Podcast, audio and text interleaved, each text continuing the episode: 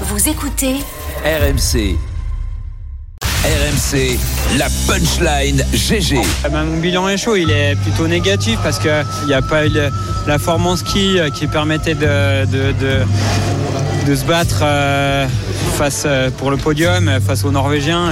Voilà, il n'y a, il y a que les médailles qui comptent au championnat du monde. Euh, On peut être quatrième ou cinquantième, ça, ça, ça, ça change absolument rien. C'est voilà, je, ça, je suis saoulé quoi. Voilà, c'est le mot qui me vient à l'esprit à chaud. Une année exceptionnelle en 2022, en 2023, il n'y arrive plus. Les JO peuvent-ils tuer un athlète? Oui ou non? Christophe Cessieux, Euh, oui, je pense. Marc Madio, Non. Marie Martineau. Oui. Renaud Longuèvre. Non, pas tuer un athlète. Marie, tu prends la main. Pourquoi oui? Bah parce que les JO, c'est la quintessence de, de ce qu'on fait tous euh, de- dans- en tant qu'athlète de haut niveau. C'est le top du top et que euh, le sport en lui-même déjà peut tuer un athlète. Je pense que tes attentes euh, en tant que sportif de haut niveau, euh, si tu es mal préparé à une éventualité que ça se passe pas bien ou que, la, que ta carrière ne se dirige pas là où tu as envie qu'elle se dirige, euh, ça, ça a des effets désastreux euh, sur les athlètes, sur leur mental. On parle de dépression post-carrière, mais on n'a pas encore attaqué à ouvrir le sujet de dépression intra-carrière, à l'intérieur des carrières, et ça existe, et c'est euh, un fléau. Et, euh, Il et- est dedans là mais- Ouais, c'est possible, ouais, c'est bien possible et, et qu'il ne pas même pas forcément encore euh, conscientisé. Euh, Émilien Jacquelin est en plein dedans, c'est terrible. Et, et donc oui, je- a fortiori, les JO peuvent tuer un athlète parce que parce que réussir des jeux, euh, si tu as pas tout à fait mis le doigt sur les raisons pour lesquelles tu as réussi, et des fois tu ne sais pas pourquoi tu as réussi, pourquoi tu arrives et tu es en forme alors que tu as fait la même prépa que l'année d'avant? Tu sais, c'est- tellement de petites choses qui doivent s'additionner pour euh, pour arriver à être le, le top athlète que tu, tu dois être quand tu arrives au jeu, que le- la machine peut se dérégler, et c'est ce qui arrive à Quentin, euh, sans que tu saches exactement pourquoi, euh, malgré que tu continues à travailler dur, euh, euh, bien que euh, tout, tout, tout, tout va bien à côté, que dans la famille ça se passe bien, que t'es bien, t'es posé et tout. Donc des fois c'est compliqué, c'est très compliqué. Donc oui, je pense que les jeux peuvent te, te flinguer, bien sûr. Ok, c'est non, Marc Madio. Non, parce que euh, le passé qu'il a eu au JO et les victoires qu'il a obtenues euh, ne seront jamais remises en cause. Donc à partir du moment où euh, il y a des moments difficiles, il faut les justement le fait d'avoir été champion olympique précédemment va lui permettre de passer les mauvais caps. Et puis une fois sa carrière terminée, il restera toujours ses titres olympiques. Ah ça c'est sûr qu'il vitam reste. Eh ouais, mais Évidemment. Oui, mais c'est quand même un, un élément important parce que si vous n'avez pas ces titres olympiques et que vous passez votre carrière euh, à être un loser ou à être euh, dans les etc du classement, là vous avez des grandes frustrations. Mais regardez tous les anciens champions olympiques. Euh, ils sont fiers du titre olympique qu'ils ont eu. Personne ne se souvient, et même pas eux, des moments délicats qu'ils ont pu rencontrer. Quand on a fait une carrière sportive, on se rappelle des grands et bons moments. On oublie et on efface progressivement les moments euh, plus délicats. Donc moi, je ne pense pas que les JO euh, tuent euh, un, un athlète. Je n'y crois pas une seconde. C'est encore pire que ça. Tu es médaillé olympique, tu es censé être le plus heureux, tu arrêtes ta carrière ou même tu es encore en carrière et tu es malheureux. C'est le principe de la dépression. hein. Oui, mais tout tu va serais bien, aussi tout malheureux est si tu raté aller les bien jeux. et Tu serais aussi malheureux si tu rates les jeux. Ah mais je te dis pas le contraire, je te dis bah, pas. Mais les bah, jeux, la question fait- c'est en la fait, question si- c'est si- les jeux peuvent Si j'y tuer un athlète. toi, on Ils est peuvent toujours te tuer. malheureux. Non, mais, non, mais pas du tout. Mais je te Bah dis oui. que les jeux, les jeux peuvent te tuer, que tu les aies Euh, réussis ou que tu les aies ratés. Bah, bah, c'est dommage de, de se voiler la face et de pas vouloir euh, regarder la vérité en face, hein, Marc. Vraiment. En- Bah. D'autant plus quand on a ta place et qu'on est censé manager des équipes. Je Mais crois qu'il faut admettre le fait que des fois tu peux entrer en dépression. Non, mais- mais Marie, Marie, tu, Attends, tu, on va pas vivre que sur euh, du négatif. Non, mais je suis, d'accord avec toi et je pense que Marc est comme moi.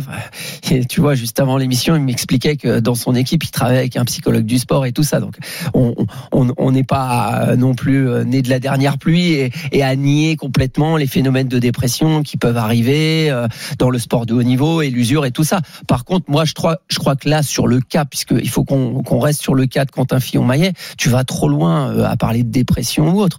Déjà, son niveau de ski, physiquement, il est à la rue. Prend une minute par Johannes Beu qui a fait comme lui une erreur. Donc ça veut dire qu'il prend une minute en purement en ski et il le dit lui hein, tout à l'heure quand on entend sa réaction, c'est bon bah j'avance pas en ski voilà. Donc ça peut être aussi J'avance pas en ski, voilà. Mais c'est ça le non, mais truc. peut enfin, tu vois, non, c'est- mais toi, tu dis que c'est un problème mental. Mais je veux dire, ça peut être, mental, ça hein, peut pas- être, non. Ah non, non, je dis pas que c'est mental. Tu peux être un bien heureux et puis pas avoir de canne. Je veux dire, ça arrive aussi. Ah, mais bien tu sûr, vois bien sûr. Donc euh, ça, ça c'est une chose. Après, moi, ce que toi tu dis, euh, ce- ces phénomènes, dépression post-traumatique, euh, je suis d'accord. C'est vrai qu'il y a, mais moi je le vois différemment. C'est que dans les sports olympiques, les JO, C'est le truc ultime, c'est le Graal. Et les Américains ont un terme pour ça. Ils disent to be an Olympian. Et pour eux, euh, être euh, to be an Olympian, c'est pas, euh, c'est pour eux, c'est par exemple en descente. Aujourd'hui, il y a la descente. À 11 Bah, heures. ouais. Le mec qui va gagner la descente olympique, tu vois, c'est euh, c'est un mec qui est embusqué, qui se planque, qui est dixième, quinzième en Coupe du Monde, qui est pas forcément. Mais le jour J, paf, il sort dans la lumière et il va chercher la médaille d'or. Et derrière, c'est pas les mêmes profils psychologiques. Un Luc Alphand, il a jamais gagné les Jeux Olympiques. Par contre, euh, il s'est fait le globe de cristal, qui est une, un autre exercice. C'est gagner toutes les semaines, tous les mois, En de l'occurrence, manière très régulière. En l'occurrence, des Maillet a tout gagné l'année dernière, c'est-à-dire la Coupe du Monde, c'est-à-dire sur la saison, plus les titres olympiques. Il a, il a tout gagné, il Oui. a régné sur, Oui. le- sur la, saison dernière. Il a Peut-être un peu trop bien vécu l'après JO. Alors, je pense qu'il l'a pas trop bien vécu Après, justement, parce que là, ça, Non, change tout, bien ça vécu. change tout d'avoir un titre olympique. Eh ouais. D'un seul coup, tu prends la lumière, tu es sollicité euh, par la partenaires, sollicité Eh ouais. par, euh, par, fait par, par la presse. tu ne peux plus t'entraîner, tu, tu, tu, c'est tu, pas tu- parce que tu ça fait partie du jeu que ça te rend heureux ou que tu le Je pense. Il qu'un raison. un, un, un gars qui gagne le Tour de France, Attendez. un, Christophe. un gars qui gagne le Tour de France euh, l'année d'après, c'est c'est plus le même. Regarde, euh, Oui. il y, a, il y a des garçons qui ont gagné Oui. le Tour et qui l'année d'après oui, n'ont pas pu après, exister. Ils ont quand même toujours gagné Mais, le tour. mais bien sûr, non, mais c'est surtout que deux ans après, ils peuvent se remettre à gagner. Mais Voilà. là, on est dans le phénomène post-olympique, l'année d'après. Et, et je pense que euh, Fillon Maillet, euh, il a fait toute sa carrière dans l'ombre d'un garçon comme Martin Eh Fourcade. oui, sûr. C'était c'était un bon biathlète, mais c'était pas la star. Et d'un seul coup, il s'est retrouvé à prendre toute la lumière, à gagner tout. Euh, et et, et ça, je pense que ça a été difficile à vivre, difficile à assumer, difficile à gérer. Euh, il s'est pas entraîné comme il le- comme il le fallait. Il a en plus été, euh, il a été opéré euh, du- du- d'un petit problème. Du coup, il a retardé et décalé son, son entraînement et il en a fait trop. C'est ce que disaient ses, ses entraîneurs. Tu Et- et sous-entends c'est- qu'il est allé faire des fêtes chez Neymar. Non, à non, non, non, non, non, non. c'est pas le genre à aller à Bougival. que c'est pas le Je pense qu'à. Champagnol, on fait pas les mêmes fêtes qu'à Bougival. Euh, mais en tout cas, je pense que l'année prochaine ou dans deux ans, il reviendra. Mais là, euh, ça a été un, ça- il en a pris trop plein la gueule d'un seul coup. C'est, c'est, c'est, c'est difficile à assumer Oui, mais- quand même. mais, T'en- alors, as connu des athlètes qui ont, qui ont remporté, sûr. qui ont décroché le- les. Et- mais ça fait partie du Marc sport, ça fait partie du Ouais, jeu. Euh, mais- mais alors, mais- on, mais on un va mec aller plus loin que ça. un on mec comme- plus loin que ça. Il a été champion olympique. Il a une année difficile.